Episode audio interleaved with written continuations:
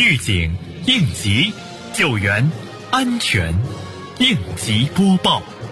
本节目由西安市应急管理局支持播出。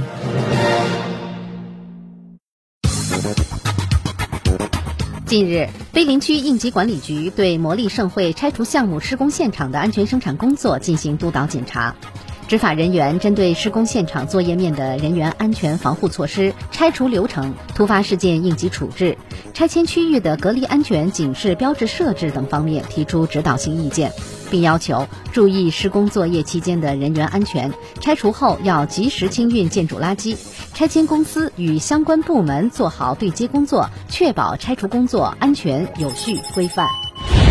日前，市安委办第十五督导组对高陵区的安全生产工作情况进行督导检查。检查组实地查看了康达尔饲料厂、龙发时代广场，重点检查了企业原材料车间、生产车间、成品车间的安全生产情况和企业的经营场所、消防器材、监控室、安全通道等。检查组要求，要坚决克服松懈思想和侥幸心理。强化消防责任落实，坚决遏制消防安全事故的发生，切实加强消防监管，确保安全生产形势稳定。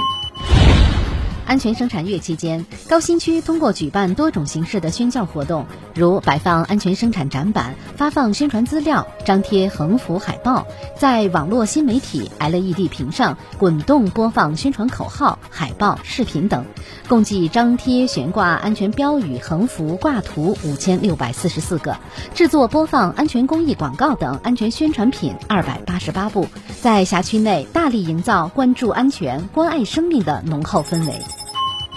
西安交通旅游广播、西安应急广播提示各位家长及考生：考前要放松心情，保持正常作息，不可过于早睡或熬夜看书。睡前喝一杯牛奶有助睡眠。考试结束后，不要再纠结已考科目的题目，不与他人交流答案，而是要把注意力迅速转移到下一科的备考上面。尤其不要因为一科的失手而耿耿于怀，影响整体的高考成绩。感谢收听本期应急播报，我是舒兰。